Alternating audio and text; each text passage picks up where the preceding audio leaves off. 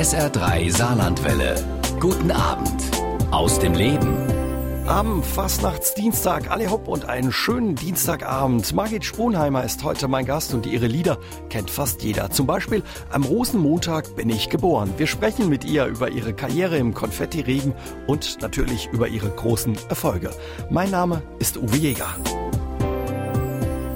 Am Rosenmontag bin ich geboren oder Gell, du hast mich gelle gern. Was wäre die Fastnacht ohne die Lieder von Margit Sponheimer? Heute ist sie mein Gast bei SA3 Saarlandwelle aus dem Leben. Gemeinsam blicken wir auf ihre närrische Karriere und darüber hinaus. Guten Abend, Frau Sponheimer. Hello und wie man im Saarland ruft anfassend, alle hopp. Ja, hello und alle hopp auch. Also hier muss ich ja zuerst alle hopp sagen, weil wir ja in Saarbrücken sind. Ich freue mich riesig, dass ich hier zu Gast sein darf und ein bisschen was erzählen darf, was ich alles so erlebt habe. Und hat auch Saarbrücken immer eine große Rolle gespielt, der Saarländische Rundfunk, schon von Anfang an von meinen ersten Titeln. Und es war immer schön hier zu sein, weil diese Lebensart der Saarländer liebe ich. Ah, jetzt haben Sie uns aber gleich ein bisschen um den Bauch gepinselt. Das ist lieb von Ihnen. Na, es ist wirklich so. Sie, Sie sind musisch, Sie sind musikalisch, Sie feiern gern. Wir haben auch hier Fastnachtssendungen gemacht, vor Jahren, Jahrzehnten. Und es war immer eine tolle Zeit. Schön, das freut uns. Ich freue mich auch, dass Sie da sind, weil ich kenne Sie schon ein bisschen länger. Ich bin ursprünglich in Worms geboren und in Südhessen aufgewachsen und dort gehört die Mensa Fastnacht in der fünften Jahreszeit einfach dazu und Sie durften da natürlich nicht fehlen. Ich erinnere mich, ich habe immer mit meiner Oma die große Prunksitzung geguckt, Mens wie singt und lacht und da haben wir uns immer auf Ihre Auftritte auch gefreut. Wie geht's Ihnen, frage ich Sie einfach mal, Frau Sponheim heute einfach gut. Ich bin auch sehr dankbar und ähm, ich habe also das große Glück, dass ich immer zufrieden bin. Und Toni Hemmele sagt ja immer, das größte Glück ist die Zufriedenheit und das habe ich mir einfach angewöhnt. Und ich bin zufrieden mit dem, dass ich also so viele Jahre auf der Bühne stehe und noch immer so busy draufstehe und dass mir es immer noch Spaß macht und dass einfach das Publikum mich noch so mag, dass mir die Popularität erhalten blieb. Das ist das größte Geschenk. Deswegen kann ich nur sagen, mir geht geht's gut. Das ist schön zu hören. Wie ist es? Die närrischen Tage laufen. Sind sie immer noch bis Aschermittwoch verloren? Ist die Fastnacht noch was für Sie? Also bei mir heißt es ja mehr, ich hätte Konfetti im Blut, und das stimmt auch. Wenn ich, also das ganze Jahr sage ich mal, ach die Fastnacht, so ein bisschen abwertend. Und kaum höre ich den ersten Nahallermarsch.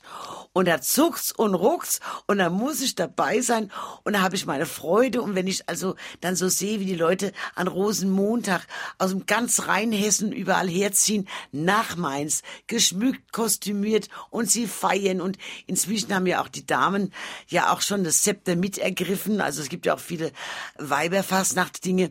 Und da freue ich mich so sehr, weil ich ja damals die erste war, die überhaupt da in diese Sphäre als Solistin eingedrungen ist. Da unterhalten wir uns später noch ein bisschen ausführlicher drüber, Frau Spunheimer. Ich wollte Sie trotzdem noch mal fragen, was macht so die Fastnacht für Sie aus? Auch nach all den Jahrzehnten, wo Sie aktiv waren oder mit der Fastnacht verbunden? Weil es einfach ein Volksfest ist und weil es von den Lungen auf die Zunge geht, sagen wir mal. Weil einfach da eine echte Fröhlichkeit ist, die wir auch uns bewahren müssen. Da kämpfe ich ja auch dafür, dass wir einfach das Volkstümliche behalten, dass wir diese, diesen Frohsinn und diese Fröhlichkeit in diesen närrischen Tagen. Und komischerweise, es gibt ja so viel Comedy und weißt du Geier was alles. Und trotzdem hat die Fastnacht einen anderen Flair und trotzdem lebt die Fastnacht weiter und sie wird auch immer weiterleben. Es gibt ja auch viele Fastnachts Weihnachtsmuffel. Ich weiß nicht, ob Sie das verstehen können. Würden Sie sagen, lasst euch einfach mal drauf ein? Probiert's mal die Fastnacht. Also ich lache ja immer, wir haben Freunde, die fahren immer über Fastnacht zum Skifahren und auf den Hütten singen sie dann Fastnachtslieder. Aber wir wollen vom Karneval nichts zu tun haben. Ich meine immer, wir sollten diese Volksfeste akzeptieren und einfach mal offen dran gehen und sagen, wie machen die das? Das ist genauso, wenn ich nach München zum Oktoberfest gehe und ich schaue mir das an und denk, na gut, das ist denen ihren Spaß. Man soll immer jeden das lassen, was ihm am meisten Vergnügen macht. Aber um Gottes Willen keinen reinzwingen, dann macht's keinen Spaß. Aber ich habe schon so viel Muffel erlebt, die hinterher gesagt haben, Gott, es ist doch schön. Na also, mehr will man nicht. Was darf für Sie persönlich an Fastnacht nicht fehlen? Da gehört ja ganz viel dazu. Das sind die Prunksitzungen, das ist die Straße Fastnacht. Los geht's an der Altweiber Fastnacht am Fastnachtsdonnerstag. Da gehört aber auch sowas wie in Mainz oder auch hier im Saarland das Fastnachtskiechelsche. In Mainz ist, glaube ich, der Kreppel der dazu. Kreppel, der gehört dazu, sonst kriegt man ja nichts runter. Und die Fleischwurst gehört wegwascht und Wein, die drei WWW, ja. Und nein, es geht einfach, das, auf einmal vibriert die Stadt. Die Fahnen sind da, die Leute sind plötzlich maskiert, alles ruft Tellau und am Samstag ist ja Parade. Erstmal der Kindermaskenzug, der sehr schön ist, dann kommt also die Parade und dann wird ja die Vereidigung, ja, und dann kommt der Fastnachtssonntag wieder mit einer Parade, mit der offiziellen Parade der Garden. Und dann kommen die großen Sitzungen in der Rheingoldhalle und dann kommt der riesen Rosenmontagszug und am Dienstag gibt's nochmal ein Korso. Also man ist immer in der Stadt. Freitag nicht vergessen, wo man Mainz hier singt und lacht haben.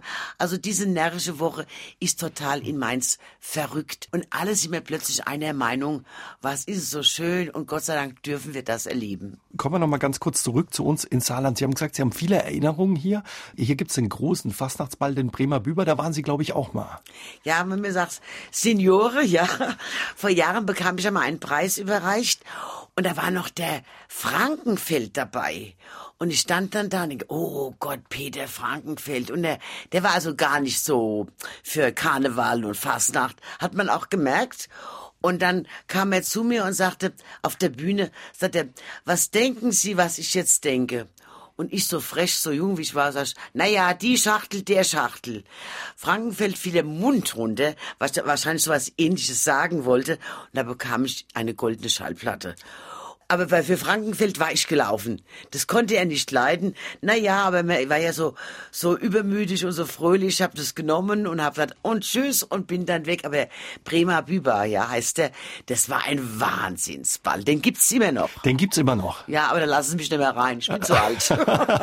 ich glaube, die würden sich sehr freuen, wenn die Margit Sponheimer ja. noch mal kommen würde. Und wir klären gleich mit der Margit Sponheimer, ob sie wirklich am Rosenmontag in Mainz am schönen Rhein geboren ist oder nicht. Den Fastnachtsklassiker Am Rosenmontag bin ich geboren kennt fast jeder. Seine Sängerin, das Urgestein der Mainzer Saalfastnacht, ist heute mein Gast bei SA3 Saarlandwelle aus dem Leben, Margit Sponheimer. Frau Sponheimer, stimmt's? Sind Sie wirklich wie in Ihrem großen Hit Am Rosenmontag geboren? Das ist meine große Lebenslüge. Und das biete ich auch so lang bei, bis ich 50 wurde. Da hat der MCV mir ein Fest gefeiert und es wurde auch eine Laudatio gehalten. Und da dachte ich, jetzt muss ich mal rausrücken. Und dann hat der Laudator gesagt, mit Mainz ist doch alles klar und 7. Februar ist alles klar, montags. Sag ich, nein, mein Geburtstag am 7. Februar war ein Sonntag. Ich bin ein Sonntagskind. Ja, in Mainz. Sag ich, nein, in Frankfurt. Ach, gut. Das war natürlich der Lache überhaupt. Aber der machte dann einen schönen Witz dazu, der sagte, wenn eine Katze im Fischladen Junge bekommt, sind das Katzen oder sind es Kieler Sprotten? Und so ist auch bei mir. Ich bin mit sechs oder sieben Jahren nach Mainz gekommen, habe meine ganzen Schulen dort alles äh, durchzogen und bin an sich im Gemüt Mainzerin. Aber später kam ich ja nach Frankfurt zurück. Da hat sich also der Kreis geschlossen. Aber vom Herzen her bin ich also die Mainzerin. Und ich wusste auch nie, ahnte auch nie, dass ich mal so populär als Mainzerin werde. Und der Rosenmontag, dass dieses Lied mal so ein Erfolg wird. Das habe ich nie gedacht. Ich bin ja so dankbar, denn zum Beispiel, wenn die 05er spielen und die gewinnen, das singt das ganze Stadion. Am Rosenmontag bin ich geboren. Und wenn ich dann im Stadion bin, ich werde immer kleiner denken, um Gottes Willen, das ist ja dein Lied. Und 30.000 Leute singen das hier. Das rührt mich schon sehr und macht mich auch ein bisschen stolz. Und ich sehe es auch als mein Lied. Wenn andere das nachsingen, bin ich immer ein bisschen grimmig, weil es ist mein Lied. Es ist mein Leben, was da drin ist. Und bin ich wirklich sehr glücklich. Also wenn ich Sie richtig verstehe, die Mensa haben Ihnen das nicht krumm genommen, dass Sie nicht am Rosenmontag geboren sind. Die sind inzwischen so, dass sagen, ach, lass doch sagen, was sie will. Wir lieben das Lied, wir mögen die Margit, das Magische, das ist schon alles in Ordnung. Da haben wir auch diese etwas saarländische Lässigkeit. Laissez-faire, Hauptsache, wir passen zusammen. Aber Sie haben einmal, haben Sie am Rosenmontag Geburtstag gehabt, 2005, gell? Ja, schon mehrmals sogar. Aber dieses 2005, da bin ich also dann auch mit der Garde mitmarschiert, als, als die Magitenterin von der Prinzengarde. Und ich muss sagen, das ist ein Traum, wenn man am Rosenmontag, aber es war so wahnsinnig, weil alle Leute sagen, Magit, herzlichen Glückwunsch zum Geburtstag. Magit, trink mal einer mit. Und Umarmung und noch ein Orden. Ich mein Gott, immer am Rosenmontag Geburtstag haben, das ist mir zu anstrengend. Aber auch wenn Sie nicht am Rosenmontag Geburtstag haben, bekommen Sie am Rosenmontag Geburtstagsgrüße und äh, wird Ihnen gratuliert. Ich feiere zweimal. Jedes Mal. Also diesmal ist er wieder so, äh, ich bin jetzt, äh, am 7. Februar ist glaube ich ein Dienstag oder sowas. Fastnacht ist noch drei Wochen später oder 14 Tage später. Ich weiß genau, Rosenmontag, da kommt Post, da kommen Mails und Margit hat Geburtstag. Warum nicht, gell? Wie oft haben Sie das Lied gesungen? Haben Sie wahrscheinlich nicht Das mitgezählt. weiß ich nicht. Ich werde es auch immer weiter singen. Ich kann es gar nicht oft genug singen, weil es einfach so viel Seele hat und mein Leben ist. Am heutigen Fastnachtsdienstag ist sie mein Gast bei SA3 Saarlandwelle aus dem Leben. Wir haben sie gerade gehört, Ihre Fastnachtshymne, Frau Sponheimer. Für so ein Lied ist man dankbar wahrscheinlich. Ne?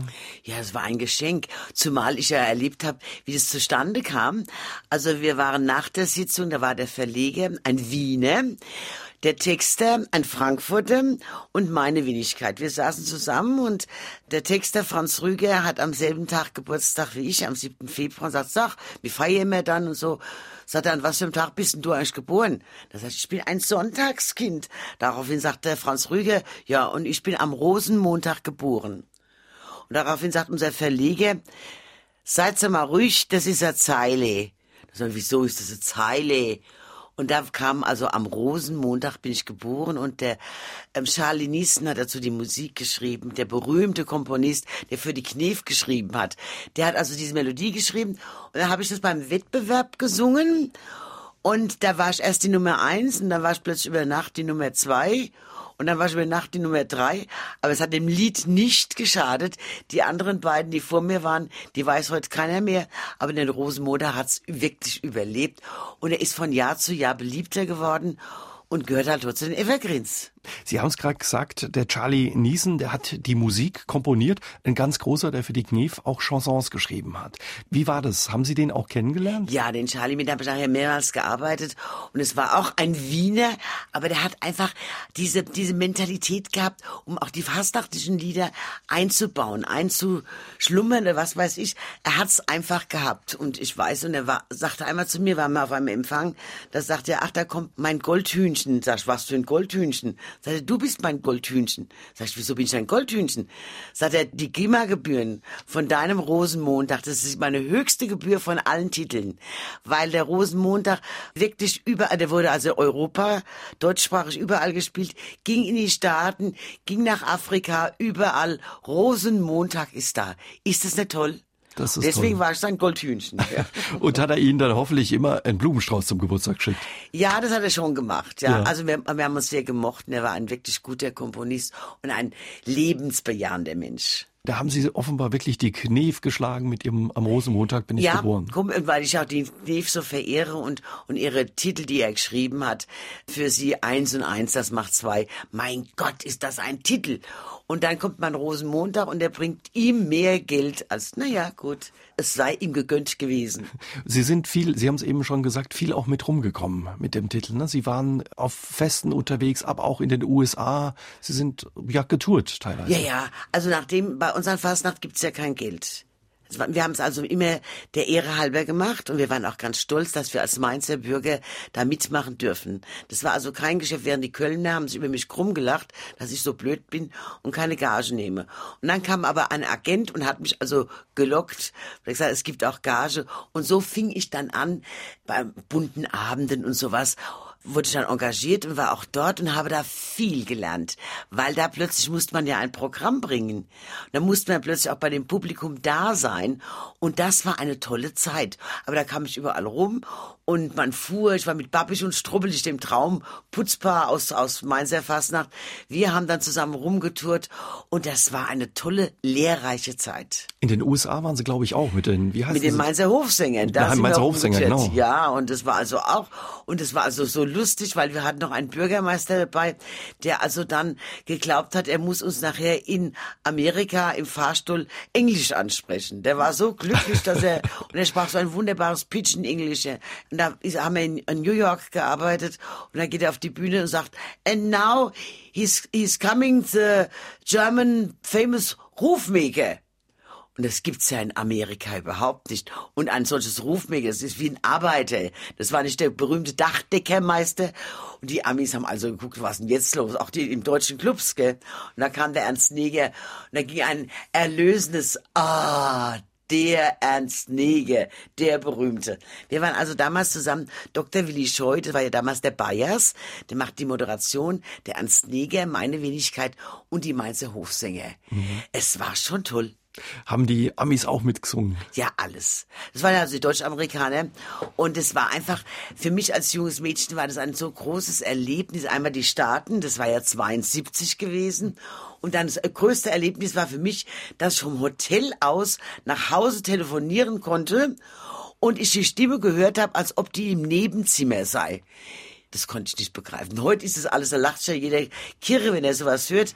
Aber damals war das schon sowas von erstaunlich so was, ich war so begeistert, dass es gab, dass man einfach telefonieren kann nach Deutschland. Ja, die Zeiten ändern sich.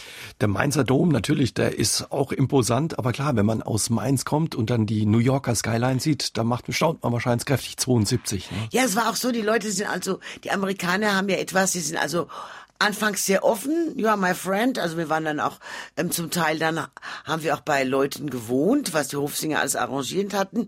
Aber ich habe gemerkt, die sind also wahnsinnig nett und machen eine Party für dich und alles. Aber wenn du gehst, bist du fort.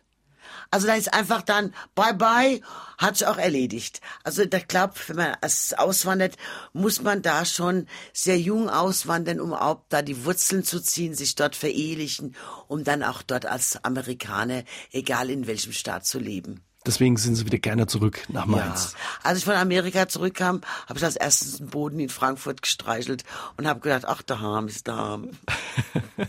Margit Sponheimer ist in Frankfurt geboren, wie sie in Mainz auf die Fastnachtsbühne es geschafft hat. Darüber unterhalten wir uns gleich mit ihr.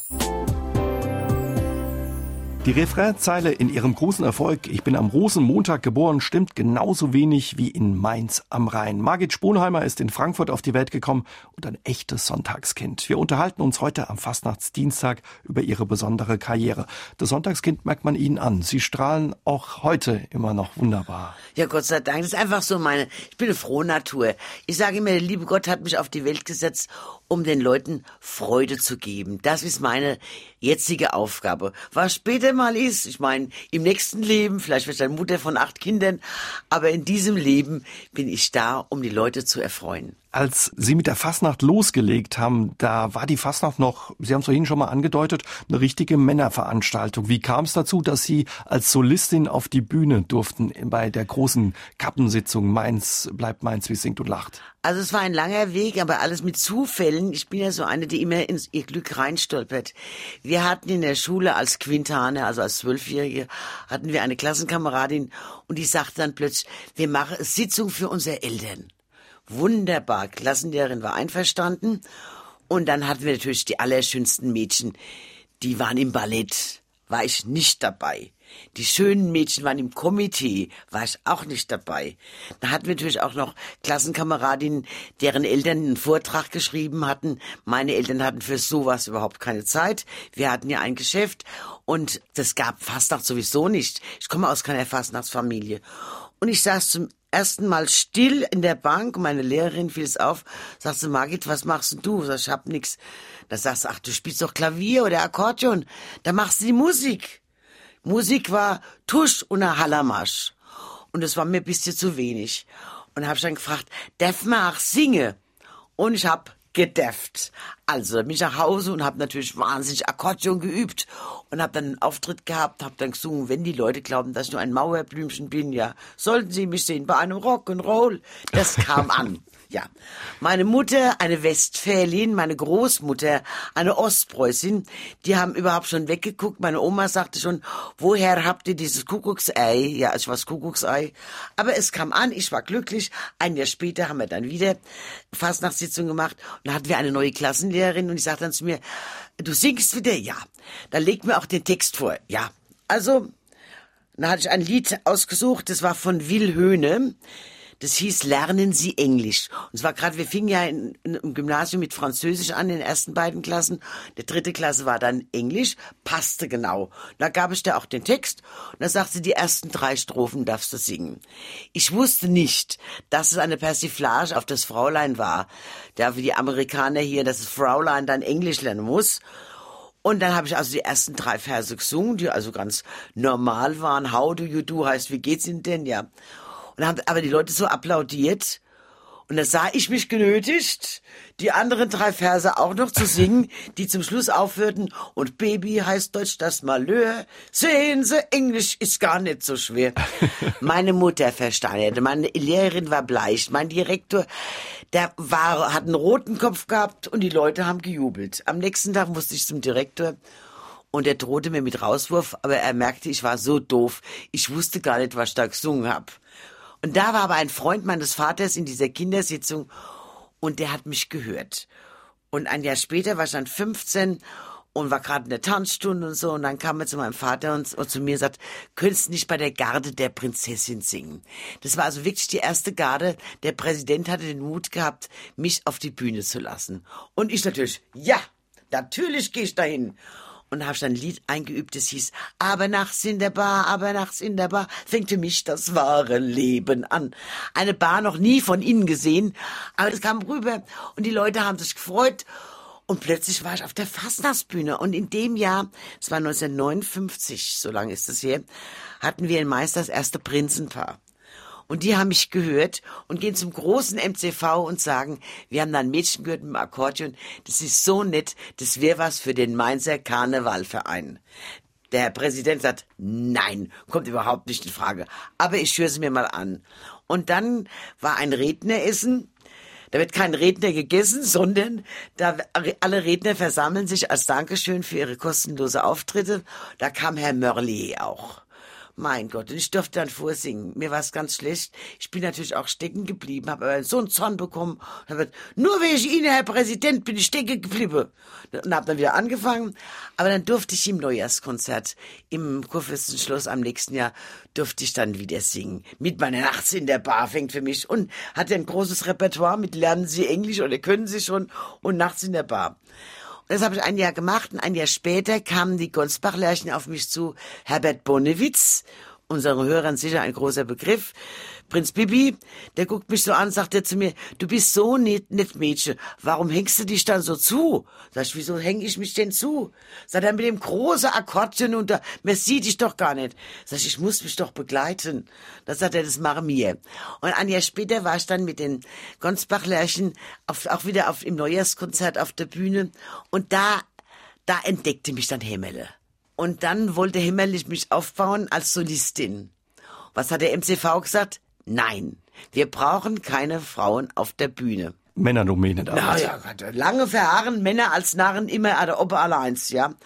Und dann hat der Toni den Ernst Neger gefragt, ob der Ernst Lust hätte, mit mir ein Couplet zu machen. Also dann war der Ernst Neger, kam auf die Bühne als Angler und sang, im Rhein gibt's keine Backfisch mehr, die lebe jetzt an Land. Drum schenke ich meine Angel her, denn diese Backfisch fange ich mit der Hand, warf die Angel aus und ich habe rein zufällig in der ersten Reihe gesessen und habe die Angel gefangen und da hat er gesagt, Mädchen, hast nicht Spaß an meinem Wärmschuh? Ganz meins lachte. Ich schrie ja und dappelte die Bühne hoch. Und so kam ich plötzlich zum MCV wirklich auf die Bühne wieder. Und dann war das so gutes Couplet, dass man es in allen Sitzungen genommen hat. Und auf einmal war ich da. Ein Jahr später hatten wir wieder ein Couplet, war der Ernst Neger, war da als Grand Seigneur und ich kam als Blumenlieschen, war ganz nett, aber die Überraschung war weg. Dieses erste Mal mit den Mädchen zusammen, das war was Neues. Im nächsten Jahr wusste man es schon.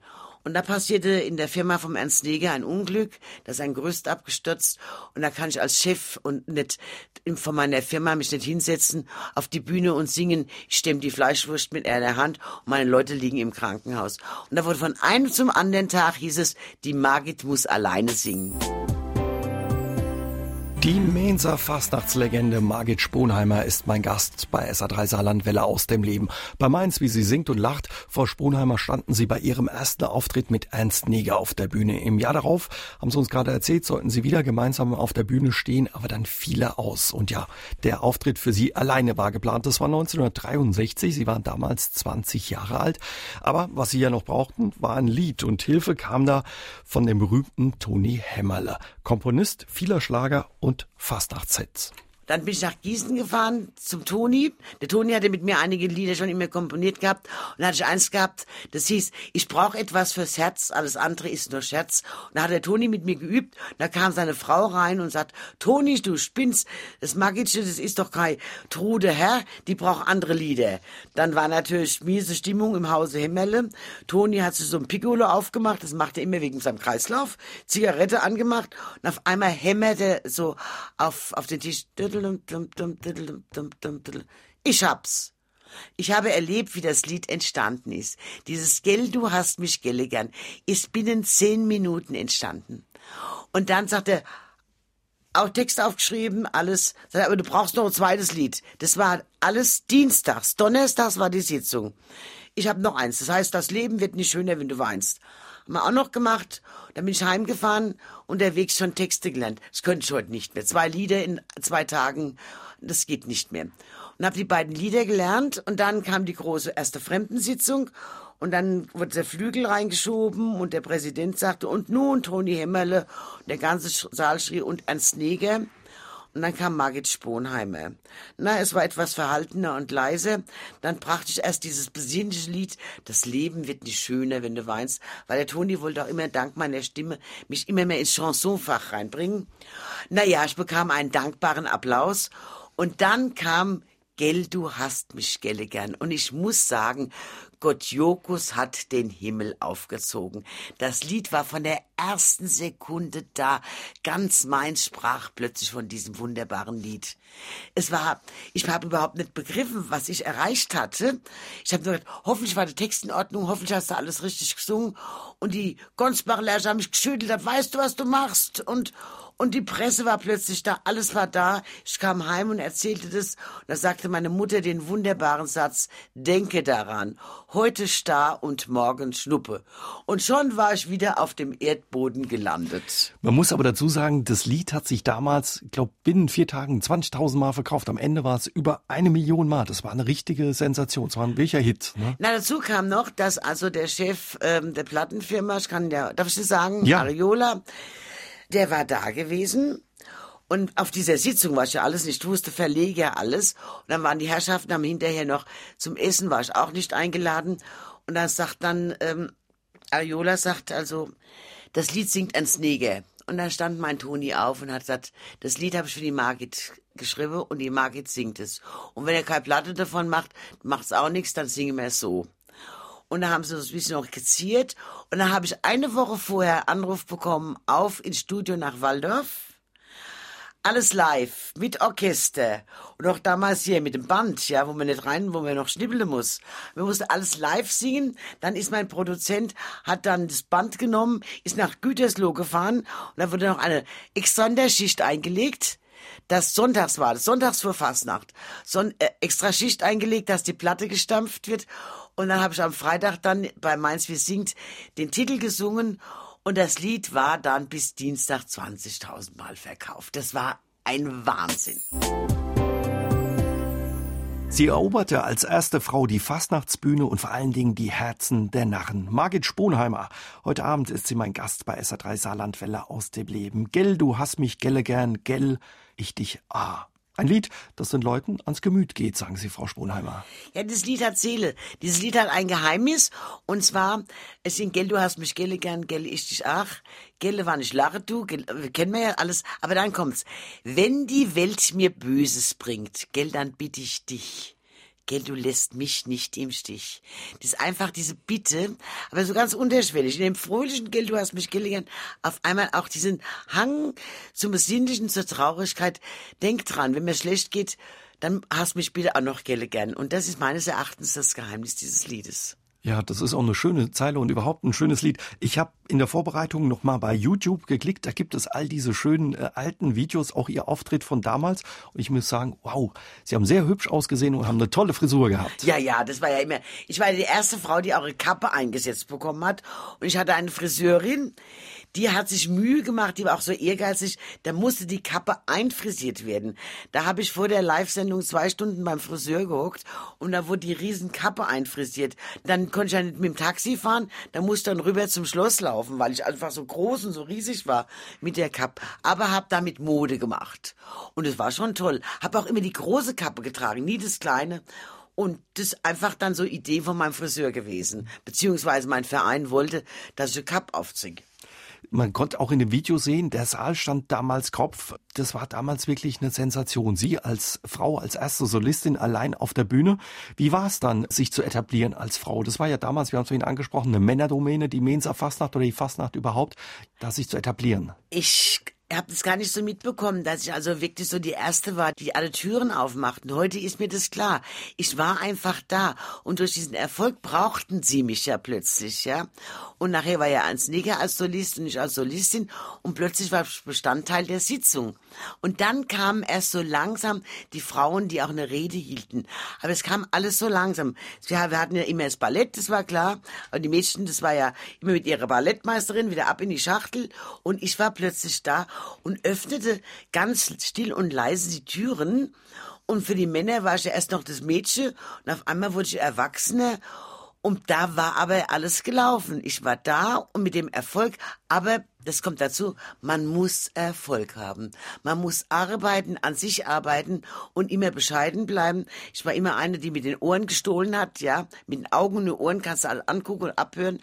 Aber sonst still und ruhig und sehen, was die Welt so bringt. Und es war mein bester Weg. Und dank meiner guten Komponisten und Texte habe ich auch dann immer wieder Erfolg gehabt und auch dank meines Optimismus, dass man man ist nicht immer oben. Wenn mir einer erzählt, er war in seiner künstlerischen Laufbahn nur oben, dann ist es für mich ein Träumer, weil es gibt immer mal so Momente, wo auch bei mir mal ein Lied nicht gestimmt hat boah, denkst du, was mache ich denn jetzt? Und dann geht man halt hin und versucht, es doch gut zu verkaufen. Und dann erlebt man auch diese Nettigkeiten, dass die Leute, die ein Jahr vorher noch in den Himmel gehoben haben, im nächsten Jahr auf die andere Seite des Trottwars gehen. Das muss man lernen und darüber muss man stehen. Und ich kann jedem Jungen sagen, da muss man durch. Das ist heute noch genauso. Diese Arten. Heute da, morgen ist man weg da muss man halt arbeiten. Konnten Sie immer von der Fastnacht und Ihren Liedern leben, Frau Sponheim? Ich habe ja mal einen anständigen Beruf gelernt. Ich bin ja Kauffrau, ja. Aber ich habe also durch meine Engagements später, dass ich also wirklich auf großen Bällen gesungen habe und auch dann mein Repertoire umgestellt habe. Ich habe Schiffsreisen gemacht. Ich war auf der berühmten Europa. Ich war auf Russenschiffen. Das war alles so toll. Ich habe also die halbe Welt gesehen durch meinen Beruf. Und da bin ich auch dankbar. Man muss immer nur auch als Künstler, als Freischaffender wissen, die eine Hälfte muss man sparen und die andere gehört dem Finanzamt und früh genug das Geld halt sicher anlegen. Das habe ich damals gelernt. Meine Mutter war auch da sehr streng mit mir. Ich habe halt Glück gehabt, aus einer Familie zu kommen, die darauf geachtet haben, dass ich nicht überdrehe, weil wenn man so Bargeld bekommt, das ist ja so schwer in der Tasche, das muss ja gleich wieder fort. Und auch einfach das Gefühl, Mensch, du verdienst Geld und hast so viel Engagement, das ist doch toll. Aber das Finanzamt kommt und sagt, hallo Mädchen, wir kriegen auch etwas. Also sind also Dinge, die einem so mit der Zeit beigebracht werden. SA3 Saarlandwelle aus dem Leben am Fastnachtsdienstag. Über 40 Jahre stand mein heutiger Gast mit seinen großen Hits bei der Mainzer Fastnacht auf der Bühne, Margit Spohlheimer. Aber sie ist anders als in ihrem großen Erfolg weder am Rosenmontag noch in Mainz geboren. Sie kommt aus Frankfurt und ist ein echtes Sonntagskind. Und sie ist offenbar schon als Frohnatur zur Welt gekommen. Frau Spohlheimer, die Frohnatur haben Sie angeblich von Ihrem Papa. Stimmt das? Ja, mein Vater war also der Fröhliche. Meine Mutter war eine sehr strenge Frau. Aber mein Vater, der liebte den Frohsinn und die Gesellschaft und Juhu. Für den war immer irgendwo seine Vereine und so. Das war so einer, der richtig gut gelebt hat. Wie sind Sie eigentlich aufgewachsen? Erst in Frankfurt? Ja, erst in Frankfurt. Na, meine Eltern sich ja selbstständig gemacht in Mainz mit einem Tachometerdienst. Später hatten wir noch Autozubehör dabei. Meine Eltern wollten natürlich als einzige Tochter, dass ich auch mal den Laden übernehme. Und haben auch da fest mitgerechnet. Aber dann bin ich ja in die, durch die Fasnacht reingeschluppt in die Engagements und habe gesagt, nein, das mache ich nicht. Ich bin auf der freien Wildbahn, ich will Künstler bleiben und will mit meiner Art einfach da leben. Und es gab ja auch viel Nachfragen, es gab so viele Volksfeste. Man war ja in ganz Deutschland und dann konnte ich auch gut damit auskommen und habe also damit meinen Eltern schon einen Schlag versetzt, dass ich das nicht wollte. Aber in der Beziehung ich bin Wassermann und mache ja vieles. Aber wenn ich irgendwas mal im Kopf habe, dann sag ich, es ist aus. Ich will kein Geschäft, ich will so machen.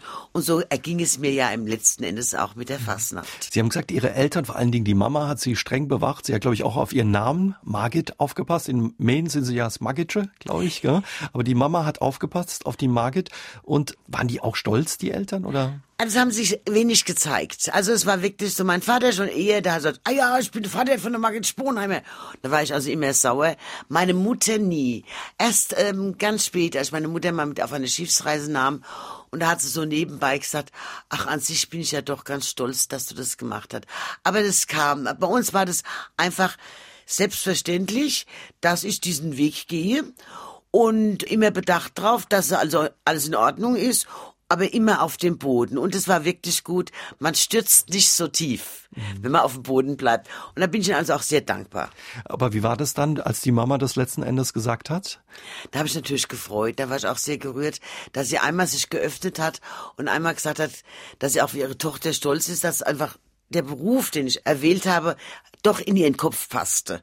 Und das tut einem schon gut, weil die, weil wenn Eltern mal ein bisschen offener dann sind, Gott, die waren halt aus einer Kriegsgeneration. Es war ja eine schlimme Zeit, in denen meine Eltern aufgewachsen sind. Und da muss man das heute verstehen. Und sie hat aufgepasst oder hat sie mit den Leuten geschimpft, wenn die dann Magica oder wie auch immer gesagt Nein, es war viel lustiger. Meine Mutter hat, also auch selbst meinen Großeltern gesagt, das Kind heißt Margit, die hat nur einen Vornamen und damit basta. Und ich möchte keine Kürzung kein, und auch keine Schö und so weiter. Die heißt Margit. Na ja, da war die Margit. Und da war ich auf der Fastnachtsbühne, da sagt der Präsident, und hier ist unser Margitsche. Meine Mutter brach bald zusammen und sagt, was haben denn die aus deinem Namen gemacht? Aber ich finde es heute wie Adel, wenn ich über den Markt gehe und ein kleiner Bub guckt, sagt er, da ist ja es Magitsche. Das finde ich so schön. Das macht mich auch gleich wieder jung und glücklich. Es Magitsche ist einfach von, von und zu, mhm. von Mainz und das ist also einfach die, mein, mein, mein bester Beiname. Sie nehmen es in Mainzern auch nicht krumm, wenn Sie auch weiterhin sagen, unser Klee. Das sind Sie, glaube ich, bis heute, ne? Ja, ich bin einfach, ja, ich bin's Magic. Und der Unterschied ist also in Frankfurt, wo ich später Theater gespielt habe, da bin ich die Sponheimer vom Volkstheater. Und in Mainz bin ich Magic. Ist doch gut. Nichtsdestotrotz, obwohl Sie so eine Frohnatur sind, Frau Sponheimer, und auch immer so positiv aufs Leben geguckt haben und schon viel Schönes erlebt hatten, hatten Sie auch den einen oder anderen Schicksalsschlag zu verdauen oder auszuhalten. Ja Gott, es ging einmal los. Ich war mit Schenk auf Tournee und dann hatten wir eine Gala in Berlin. Und ich war dann zu Hause nochmal schnell und dann im Sportpalast, das war ja alles damals schon für uns ein Erlebnis. Und ich merke, meine Stimme ist weg. Meine Stimme ist nicht da. Und dann rief ich unseren Agenten an. Das ist gar nicht, aber da, da. Da sagt er, um Gottes Willen, du musst zum Arzt. Dann bin ich zum Arzt, dann bin ich echt nach Kassel gefahren. Und da saß ein Professor und er sagte, auf Sie warte ich schon drei Jahre. Sag ich, wieso? wieso?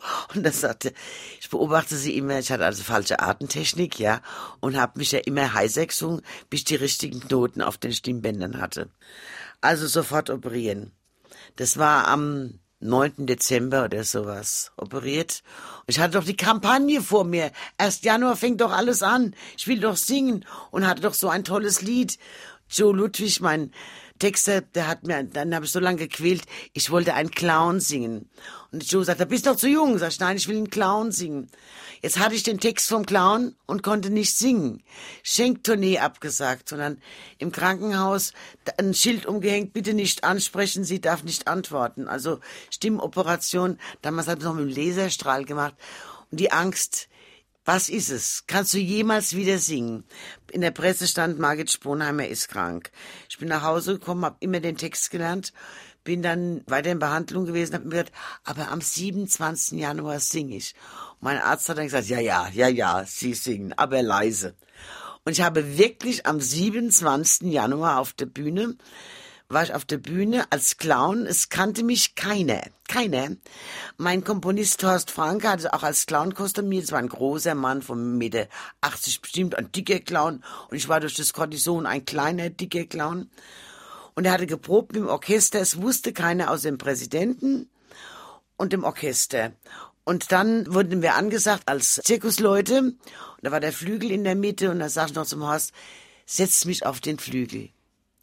Und dann kamen mit dicke Clowns darauf. Keiner im Saal in der Rheingoldhalle, keiner wusste, dass wir kommen. Er setzt mich drauf und ich fange an zu singen und es war die Leute haben sofort meine Originalstimme wiedererkannt. Der Arzt hatte ein so glückliches Händchen, mir diese etwas angerauchte Stimme auch wieder zu geben. Und das Publikum wie in eine Schockstarre, applaudiert, hört sofort wieder auf, weil ich weiter singe. Kein Ober bewegte sich mehr, alles blieb stehen bei diesem wunderschönen Lied, der Clown. Margit Sponheimer, mein Gast heute Abend bei SA3 Saarlandwelle aus dem Leben am Fastnachtsdienstag. Ein sehr schönes Lied und für Sie ein besonderes Lied, Frau Sponheimer.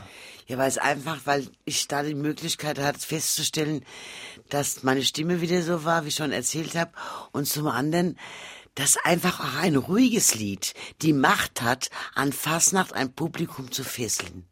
Dass man nicht nur mit lauten Liedern, sondern auch mit so leisen, und das an sich das Geheimnis auch der Mainzer Fasnacht, dass man auch mit leisen Liedern plötzlich die Stimmung behalten kann. Das kam so toll rüber. Die Leute hielten ja alle inne. Und auch heute noch, ab und zu singe ich da noch. Und da denke ich, es ist so schön, dass wir einfach die Kraft haben, mit leisen Liedern die Leute genauso anzuziehen und ihnen in Fröhlichkeit zu übertragen. Und das muss auch sein. Und da bin ich auch immer ein Befürworter. Ihnen ist es, glaube ich, wie kaum einem gelungen, auch dieses Mainzer Lebensgefühl mit Ihren Liedern anzusprechen. Ne? Ich habe mal gelesen, diese Glückseligkeit mit einem Hauch Wehmut. Feiern wir Fastnacht heißt es ja, ich bin am Rosenmontag geboren, dann gehört uns die ganze Welt. Ja, mit dem Tränchen im Knopfloch, ja, so ungefähr. Also es ist, ja, ich glaube auch, na gut, vielleicht bin auch ich so geartet. Mir macht es einfach Spaß, mit einem lachenden und weinenden Auge Fastnacht zu machen. Wie geht's Ihnen, wenn Sie die Fastnachtsmusik von heute hören? Ich habe eine Zwiebel auf dem Kopf oder wie die ganzen Lieder heißen. Können Sie die gut hören oder sagen Sie, hm. äh, es gibt ein paar gute Titel, aber mir tut so leid, aber es liegt auch daran, es fehlen einfach gute Texte. Und ich merke das überall. So Texte wie Joe Ludwig, den ich jetzt habe, und der Horst Franke als, als Komponist, das mir waren ein Traumtrio, ja. Bei uns hat alles gepasst. Der Interpret war genauso wichtig wie der Texter und der Komponist. Und wenn man so ein Dreiergespann hat, dann ist es in Ordnung. Nur heute macht man sich manchmal leider zu leicht, dass man auch einfach covert oder auf irgendeinen bekannten Titel dann an den Text bringt. Kines, es gibt doch Musik, man kann doch was machen. das verstehe ich nicht, ja, dass man da also auch so, so, so einfach Schade. Aber es wird irgendwann mal die Zeit sich ändern, genau wie der deutsche Schlager plötzlich wieder da ist. Und er ist ja da. Und die jungen Leute singen auch wieder Deutsch. Das finde ich so toll. Genauso wird es auch an Fastnacht wieder. Irgendwann sind wir welche da, die sagen, ups, wir haben eine Idee, wir machen das und dann läuft es auch mhm. wieder.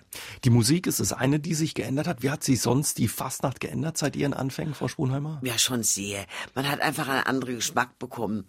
Also gut, bei uns die Saalfastnacht ist noch da, aber wir machen inzwischen auch Stehung, also keine Sitzung oder eine Stehung, aber da geht es nur mit Musik. Die armen Vortragenden, die robben schnell ihren Vortrag runter, weil sie merken, die Leute wollen Musik hören er ist ein anderes, eine andere Lebensart geworden. Eine gute Änderung ist, dass man heute also kostümiert auf die Sitzungen kommt, was man auch bei der Fernsehsendung sieht, dass die Leute alle schicke Kostüme anhaben. Und zum anderen ist es einfach, der Geschmack ändert sich. Die Straßenfasnacht wird auch bei uns immer mehr. Dass man also an Donnerstag der Weiberfasnacht, das gab's ja früher überhaupt nicht, aber es ist inzwischen ein fester Punkt. Und die Veränderung ist auch, dass man einfach weniger Solisten hat, mehr Gruppen hat. Das ist auch das Risiko kleiner, gell? Das ist ja so. Und es ist einfach anders. Die Leute haben es auch immer schwerer. Wir haben das ganze Jahr im Fernsehen. Comedy, Kabarett, wir haben alles. Was soll ich als Privatmann, Frau, noch für Ideen haben, als Redner an Fasnacht so herauszuragen? Das ist verdammt schwer. Und das ist ja alles doch bei uns doch wirklich aus dem Bürgerlichen, wo die Leute kommen und wo wir auch versuchen, nicht zu viele Profis reinzubekommen. Dass auch der, der es zu Hause macht, dass er noch Freude hat. Was hilft mir das, wenn ich fünf tolle Redner nehme, da kriege ich keinen Nachwuchs mehr. Das ist genau wie beim Fußball. Wenn sie all die teuren Stars kaufen, werden sie ihre Jugend vernachlässigen. Und das ist nicht der Sinn des Sports und ist auch nicht der Sinn der Fastnacht. Gehen Sie selbst noch auf die Fastnacht? Ja, sicher.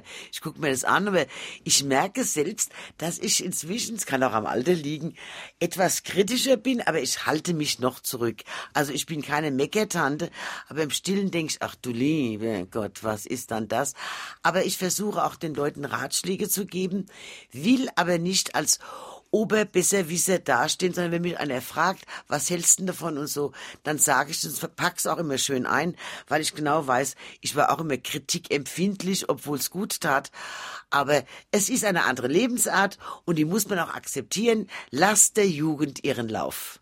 1998 hat Margit Sponheimer mit der Fastnacht aufgehört. Warum? Darüber unterhalten wir uns gleich mit ihr. SA3 Saarlandwelle aus dem Leben am Fastnachtsdienstag. Heute mit Margit Sponheimer, einem echten Mainzer Original. Bis heute ist sie ein Publikumsliebling. Wo sie auftritt, fliegen ihr die Herzen entgegen. Trotzdem, Frau Sponheimer, haben Sie 1998 mit der Fastnacht aufgehört. Warum? Ich habe mir das überlegt. Ich hatte mal wieder Erfolg, weil es war ja so, man ist, man ist ja nicht immer oben und hatte wieder ein tolles Lied. Nochmal einen Clown, der war damals Fallen mal aus dem Rahmen.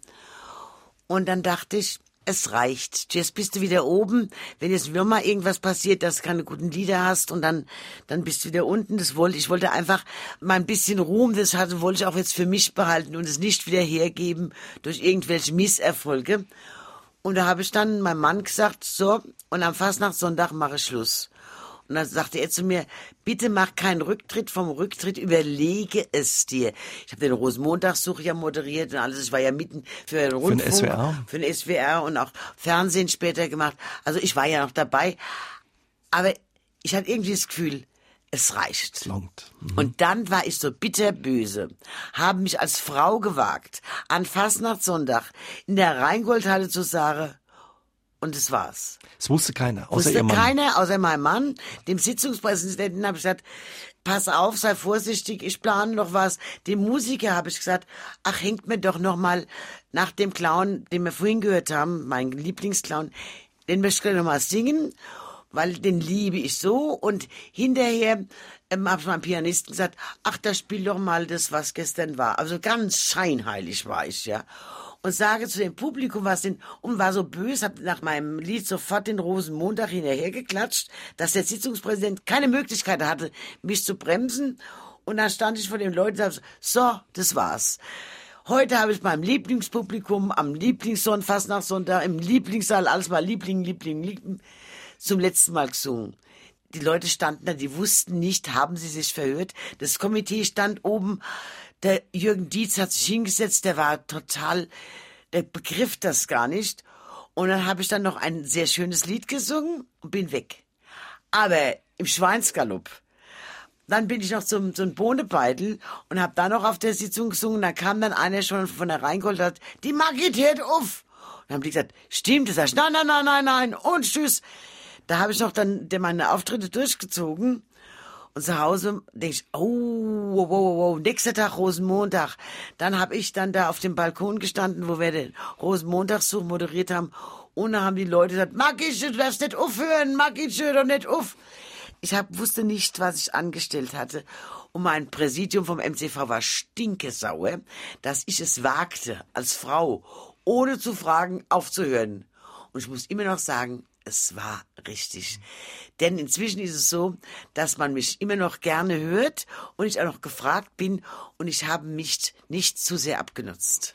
Sie haben damals, glaube ich, gesagt, da sind Tränen geflossen, glaube äh, besonders am Rosenmontag dann, als die Leute gerufen haben. Ah, ja, natürlich. Und dann hab, kam dann zum Schluss, aber nach meiner Moderation, die war fertig im Sender Und dann kam dann die Prinzengarde vorbei, wo ich ja früher gesungen habe. Ich bin die Marketenderin von unserer Prinzengarde. Und dann kam der MCV Aktivenwagen dabei. Und ich schrie dann, Margit, komm runter.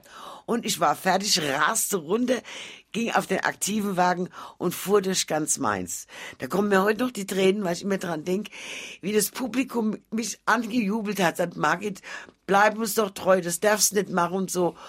Und ich, ich sage ja, ich kann heute noch losholen, weil es so ein, ein, ein, ein es war so ein, ein, ein Bad durch sämtliche Gefühle.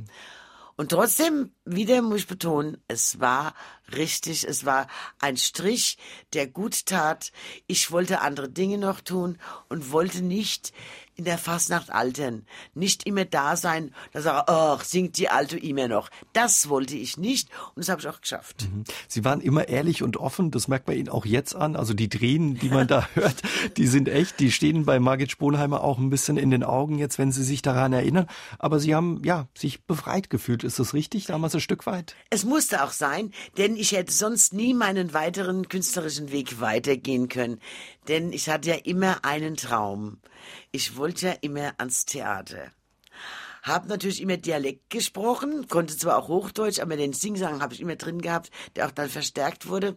War mit Liesel Christ, der Mama Hesselbach, befreundet und die hatte ja in Frankfurt das Volkstheater. Da sind wir auch immer zu Premieren hingegangen und ich habe dann immer neidisch da unten in den Sesseln gesessen und habe gedacht, ach, wenn du einmal spielen dürftest. Und die Liesel hat immer gesagt, mach der Fastnacht erst mal fertig, dann können wir drüber retten. Und dann war Liesel Christ verstorben. Und dann kam der Regisseur zu mir und hat gesagt, mir brauche dich. Was? Ihr braucht mich? Ja, mir brauche dich. Und so bin ich ins Volkstheater reingerutscht. Als Fassnachterin, als Mainzerin im Frankfurter Volkstheater, zu alles gelernten Schauspielern. Und ich wieder mit dem Seitenanstieg. Und da habe ich dann zu meinem Regisseur, dem Wolfgang Kaus, gesagt, ich habe eine Bitte. Wenn ich es nicht kann und nicht deinen Vorstellungen entspreche, dann sei so lieb und sag es mir unter vier Augen. Ich kann auch aufhören, das macht nichts, aber ich würde es gern machen. Und so bin ich ins Theater reingerutscht und habe über zehn Jahre in Frankfurt dann gespielt. Margit Spronheimer ist heute mein Gast bei SA3 Saarlandwelle aus dem Leben. Sie brachte bei der Mainzer Fastnacht die Hallen zum Kochen, aber irgendwann, sie hat es uns erzählt, fand sie sei es genug mit der Fastnacht und hörte auf und fing dann an, am Volkstheater in Frankfurt zu spielen. Für sie, Frau Sponheimer, ging damit ja ein Stück weit ein Traum in Erfüllung. Ja, es war wirklich ja immer mein Traum gewesen, einmal ans Theater. Ich wollte ja Schauspielerin werden, das durfte ich ja von Haus aus nicht. So bin ich in die Fastnacht reingerutscht, um überhaupt auf die Bühne zu kommen. Und dann endlich schließt sich mein Kreis in Frankfurt geboren und in Frankfurt Theater spielen. Und nach dem Tode von der Liesel kam dann, wie gesagt, Kaus auf mich zu und hat dann gefragt, ob ich es kann. Und dann hatten wir die Landpartie nach Königstein, da sollte erst noch Heinz Schenk mitspielen den Herrn Hampelmann, ich war die Madame Hampelmann und dann konnte aber Schenk nicht. Und jetzt stand ich da, denk, um Gottes Willen, was machst du denn jetzt? Schenk hört auf. Äh, dann habe ich ein bisschen gezögert, denk ich, nein, ich bleibe weiter dabei. Und dann kam ich dann wieder zu den Schauspielern und haben die mich alle angeguckt, so was ist denn jetzt? Und habe gesagt, ich bin Schenks Rache, ich bleib euch erhalten. und ab dem Moment waren die zauberhaft, die haben mir jetzt in allem geholfen, die haben mir gezeigt, weil ich war ja ein Wunderkind, während der, was ich ja nie weiß, dann im Proberaum, da sind ja Türen eingezeichnet und sowas, das wusste ich ja alles nicht. Also ich musste auftreten, ich musste durch eine Tür und da ging ich gleich dann halt in den, auf das Probeplätzchen. Da sagt mein Regisseur, du bist ein Wunderkind. Das sagst du fantastisch. Ich habe mich schon gefühlt, toll. Da sagt er, du kommst durch geschlossene Türen. Weil ich gar nicht diese Markierung gemacht habe, Tür auf und Tür zu. Und so habe ich das alles gelernt. Ein Kollege sagt mir, du musst immer halb schräg stehen und so. Wie gesagt, ich war ja ähm, wieder ein Seiteneinsteiger und habe aber da wirklich Kollegen gehabt, die mich immer an der Hand geführt haben, auf mich geachtet haben und die mir so viel beigebracht haben, dass ich denen heute noch alles sehr dankbar bin. Mhm. Wie war es mit dem Textlernen? Angeblich hört sie ihr Mann ab, stimmt es? Oh, es war immer ein Drama, weil mein Mann machte alle Stimmen. Also wenn er jetzt Frau war, machte er Frauenstimmen und Männerstimmen und brummte darum und sagte, lies nur den Text, sonst gar nichts. Und dann habe ich zwischendurch das Textbuch genommen, habe es in die Wand geschmissen. Ich denke, bin ich so blöd, kann ich das nicht? Aber Rollen lernen ist ja wirklich eine Fleißaufgabe. Aber ich hab's nachher, nachher war alles da. Premiere, dann ging alles, ja. Was war so der Unterschied für Sie, die Theaterbühne zu der Fastnachtsbühne? Eine andere Welt, eine total andere Welt. Im Theater ist man einfach diszipliniert und ich weiß nicht, ich muss das Publikum, was da vor einem sitzt, in, in, in den Sitz rein.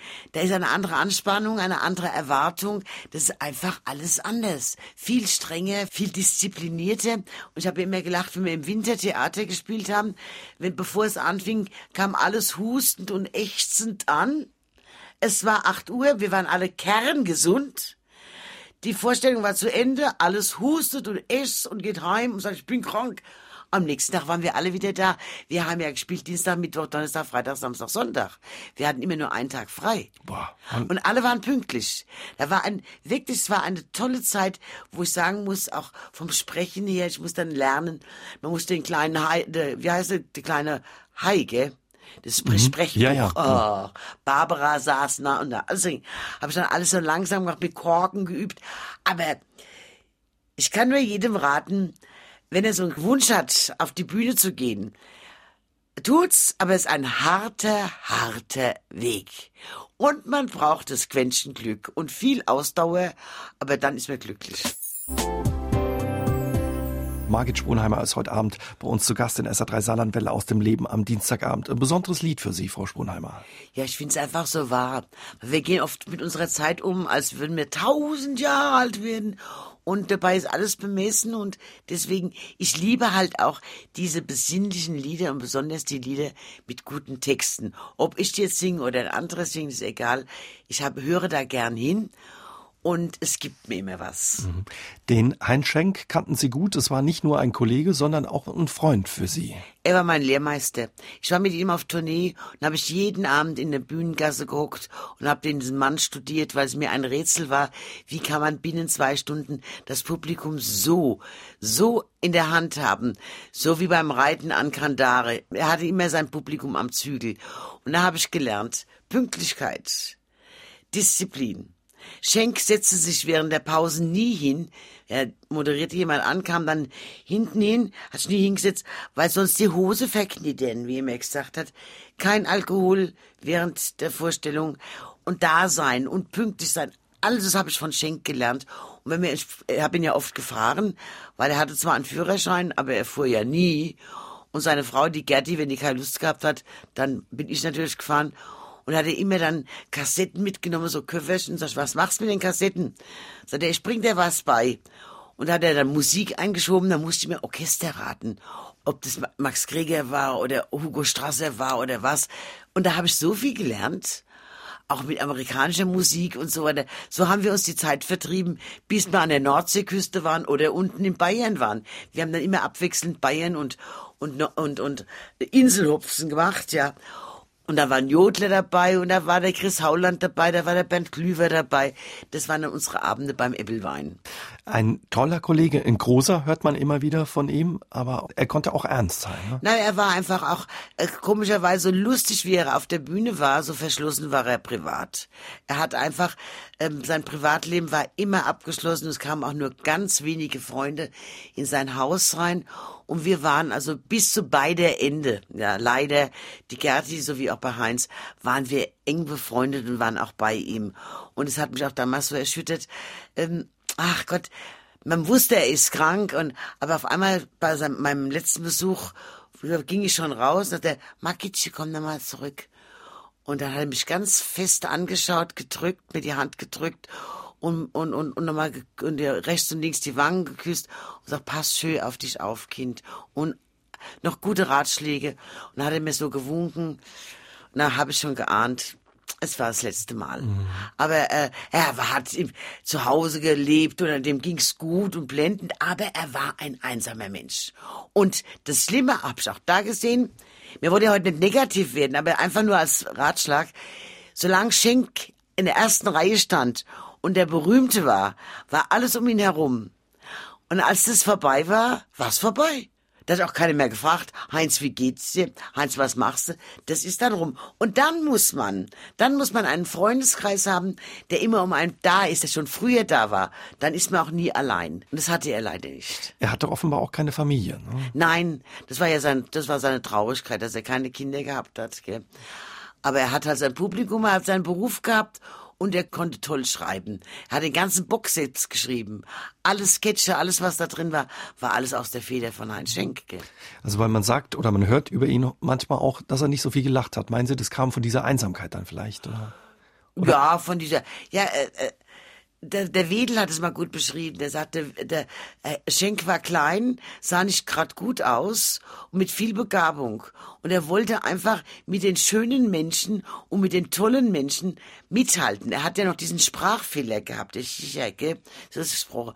Und er wollte einfach mithalten. Und deswegen hat er sich auch so reingekämmt und hat immer die Tür zugemacht, so wie, tut mir ja nicht weh. Dienstagabend, Margit Sponheimer ist mein Gast. Die meisten kennen sie und ihre Lieder von der Mainzer Fastnacht.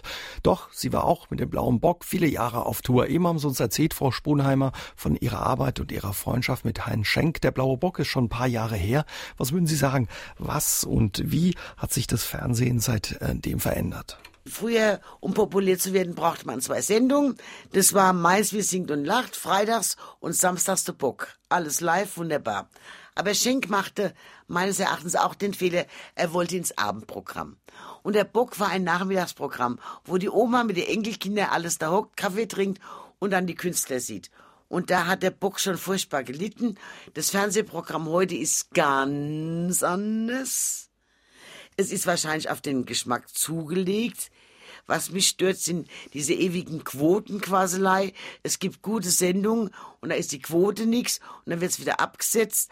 Aber es ist natürlich auch heute schwer, das junge Publikum zu erreichen. Die alte hocke davor, die will man gar nicht. Man will die Jugend haben und die guckt heute im Internet, die macht ja ganz andere Dinge. Es ist schwer, einfach für die Fernsehanstalten, und wir haben zu viele Programme, und die Leute haben ja nur noch das Ding in der Hand und zappen. Und das ist halt heute eine ganz, ganz schwierige Aufgabe, den Leuten heute das richtige Programm zu bringen. Denn nur Krimi geht auch auf den Nerv. Mhm. Und nur Phasennacht geht auch auf den Nerv. Müssen wir auch aufpassen, dass wir nicht zu sehr präsent sind im Fernsehen. Man guckt sich nämlich satt. Wenn die dritten Programme, die ersten Programme, die zweite, jeder Phasennacht macht, dann ist die Spannung weg. Die Leute müssen sich auf was noch freuen können. Und da darf man es halt nicht, wie beim Tier, man darf es nicht überfüttern.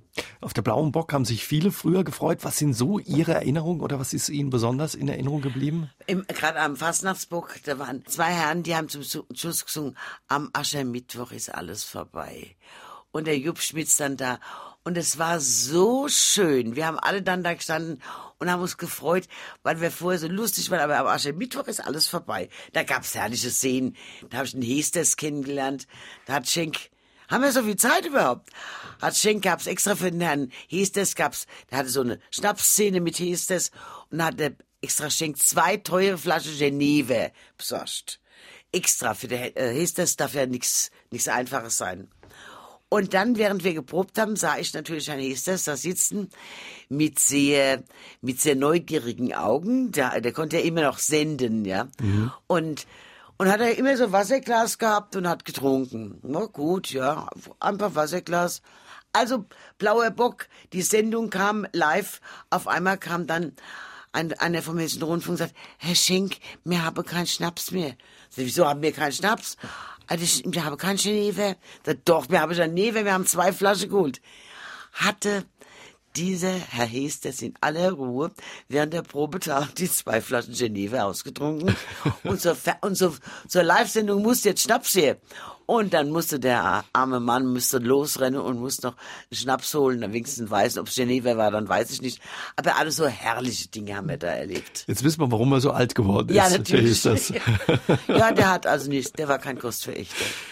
Sie waren sehr eng mit dem Heinz Schenk. Das ging so weit, Sie haben regelmäßig Weihnachten zusammen gefeiert, aber auch so weit, dass Sie die Trauerrede bei seiner Beerdigung gehalten haben. Ja, da kam Horst Klemmer, der auch sein Manager war, Schenks Manager war, der kam, rief mich an, sagt, du, ich kann diese Trauerrede nicht halten. Du bist doch viel enger mit ihm befreundet als ich als Agent. Kannst du nicht halten. Ja, was soll man machen? Aber wenn man dann so neben dem Sarg steht und von einem guten Freund spricht, das ist schon sehr, sehr schwer. Aber ich wollte versuchen, den Leuten, die da waren, den Heinz nochmal so zu bringen, wie er wirklich war. Auch mit seiner Fröhlichkeit, mit seiner Verschmitztheit und mit seiner Zufriedenheit, dass er auch gegangen ist ohne Wehmut. Nicht jammert, ach, muss ich jetzt sterben oder so. Er hat gesagt, ich habe alles erlebt, was ich wollte. Und das versuchte ich auch in, in diesen Nekrolog reinzubringen. Und es kam, es kam auch dann dazu, dass die Leute meine Rede verstanden haben und ich das Gefühl hatte, ich habe es richtig gemacht. Sie haben uns auch ein schönes Lied mitgebracht, Die kleine Stunde. Was verbinden Sie damit, Frau Sponheimer? Ich mache ja noch die Rheingoldtöchter, also wir machen zur dritten Kabarett äh, die Rheingoldtöchter und da ist der Frank Oliszewski am Flügel und ich komme zu ihm hingehaucht sozusagen und singe als etwas ältere Frau ein bittendes Lied an einen viel, viel jüngeren Mann.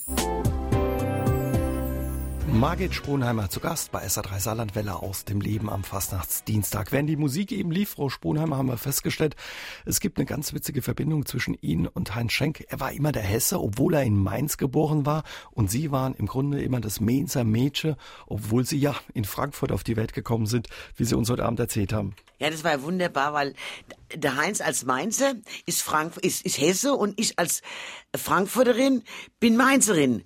Und wir haben da immer gelacht, sagte, ach, irgendeiner hat da was ausgetauscht, ja. Und das, Herr Schenk war wirklich der Hesse, der Hesse, ja. Aber so ist es. Die Leute packen dann ein und das ist auch gut. Und wenn er jetzt lange bestillt hält, ist ja in Ordnung. Viele verbinden mit Hessen oder vielleicht die Hessin auch ähm, die Liesel Christ, die Mama Hesselbach. Die haben Sie auch gut gekannt, ja? Also die Liesel Christ war also nachher, ja, hat sie ein eigenes Theater gehabt, was sie also wirklich durchgekämpft hat. Und ich weiß, wie schwer es ist, ein Theater überhaupt zu führen und zu halten und sie war eine Prinzipalin par excellence. Dann war es natürlich durch die Mama Hesselbach, war es natürlich die Hessin auch überhaupt. Mit dem Ei Karl, ja, und Karl May Troppe, das sind ja auch so Worte, die also in unserem Sprachbrauch heute sind.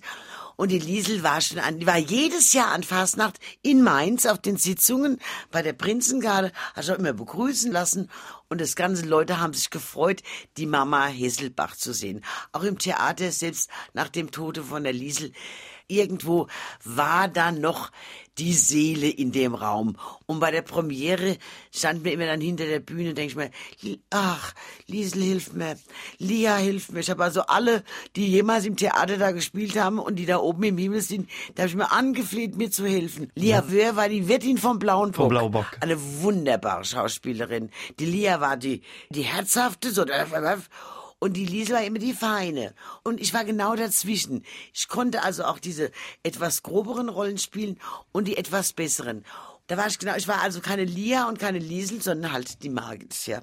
Und es war also, aber sie waren immer da. Und es gab einem Kraft und die Liesel hatte also wirklich ihr Theater auf Vordermann gebracht. Wir hatten ein festes Publikum, was kam. Und wir haben tolle Stücke gespielt, dass wir auch immer volle Häuser hatten. Sie haben große Leute treffen dürfen. Was war so eine Begegnung, die besonders für Sie war? Ja, ich habe mit Walter Flamme, der Walter Flamme war ja also im Frankfurter Theater also einer der berühmten.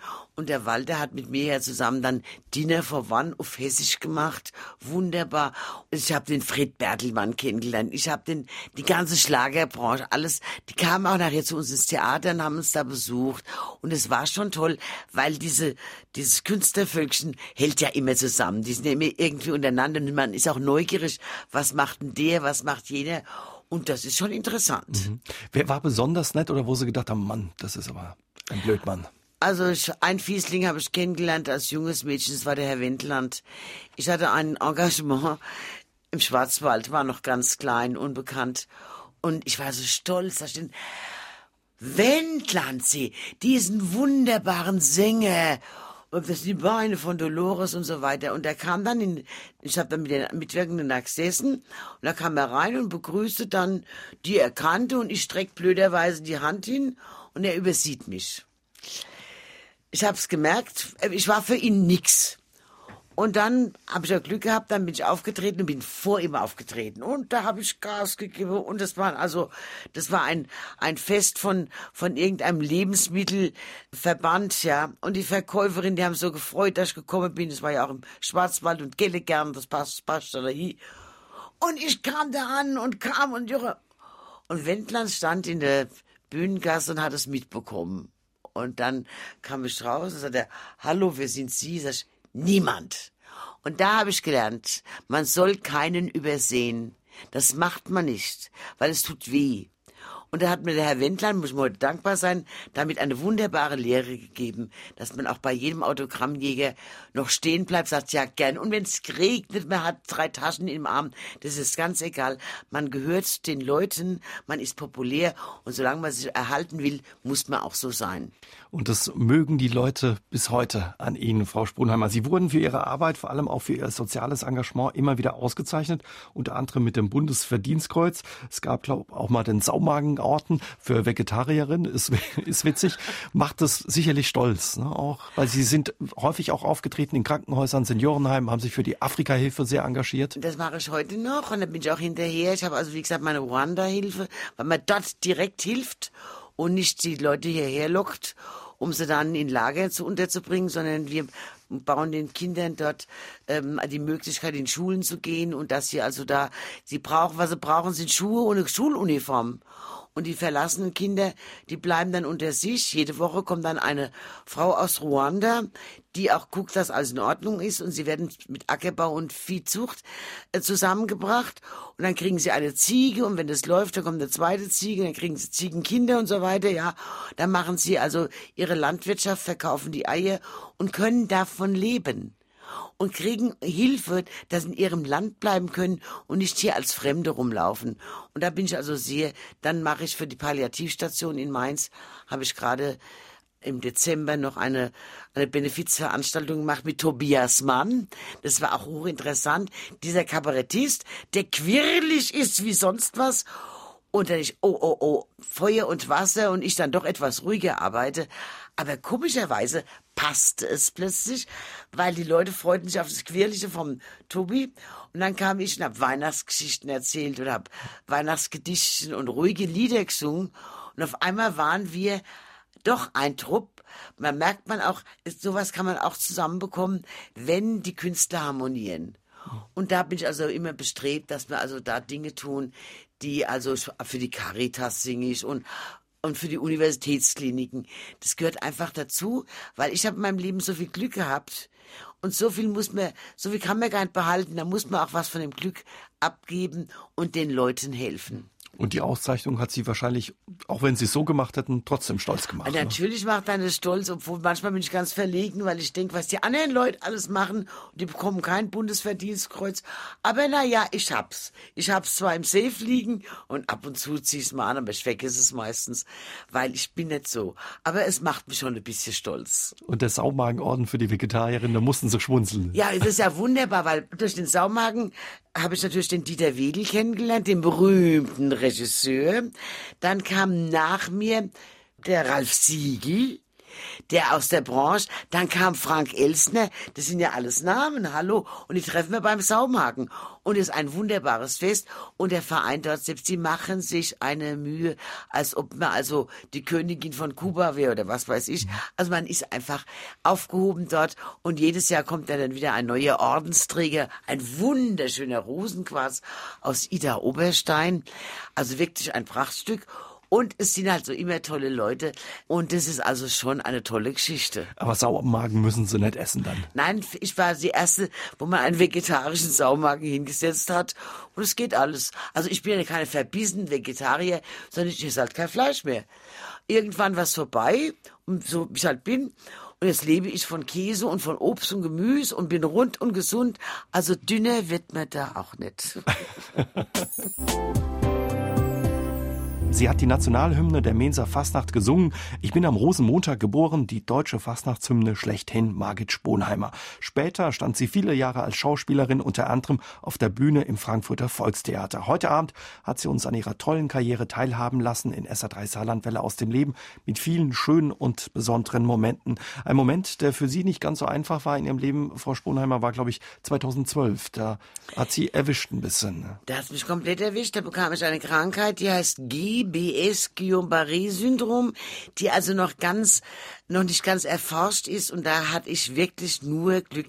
Mir ist von jetzt auf eben dein ganzes äußeres Nervensystem hat sich ausgeklingt, war nicht mehr da. Und ich hatte die richtigen Ärzte und die richtige Behandlung. Und deswegen habe ich wieder laufen, sprechen gelernt, alles gelernt. Alles. Und da bin ich also, wie gesagt, auch gerade mal wieder so durchgeflutscht. Wenn mich einer fragt, ja, das ist doch eine Krankheit, die auch tödlich sein kann, da sage ich mir, Sie haben mich da oben noch nicht gewollt. Ich soll also noch weiterbleiben und hier unten noch ein bisschen Freude machen und die Leute ärgern oder was weiß ich. Aber es hat mich natürlich furchtbar geformt.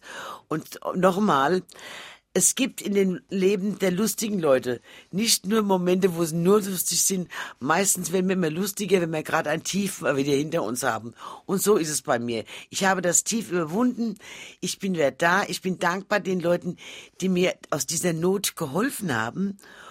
Und ich kann nur jedem sagen, achten Sie auf Ihre Gesundheit, aber das kriegt man jeden Tag gesagt. Auch diese ganzen neuen Vorsätze von Silvester. Ich rauche nicht mehr, ich trinke nicht mehr, ich esse nicht mehr.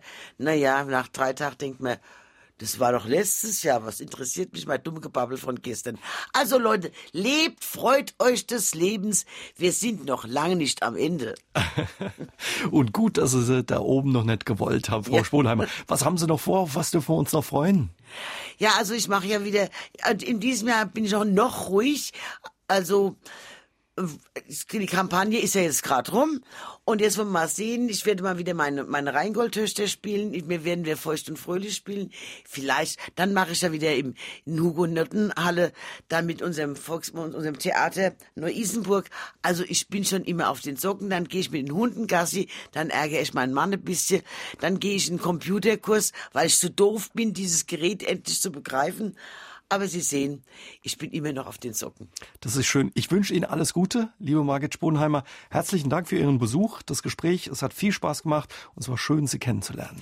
Ich darf mich von ganzem Herzen bedanken. Ich habe mich bei Ihnen sehr wohl gefühlt und ich kann eins versichern, hoffentlich haben sich Ihre Hörer auch so gefreut, wie ich mich gefreut habe. Bestimmt. Vielen Dank. Dankeschön. Dann sage ich einfach nur, Herr Kapellmeister, einen Ausmarsch für Margit Sponheimer und am Fastnachtsdienstag ein dreifaches Helau und alle hopp.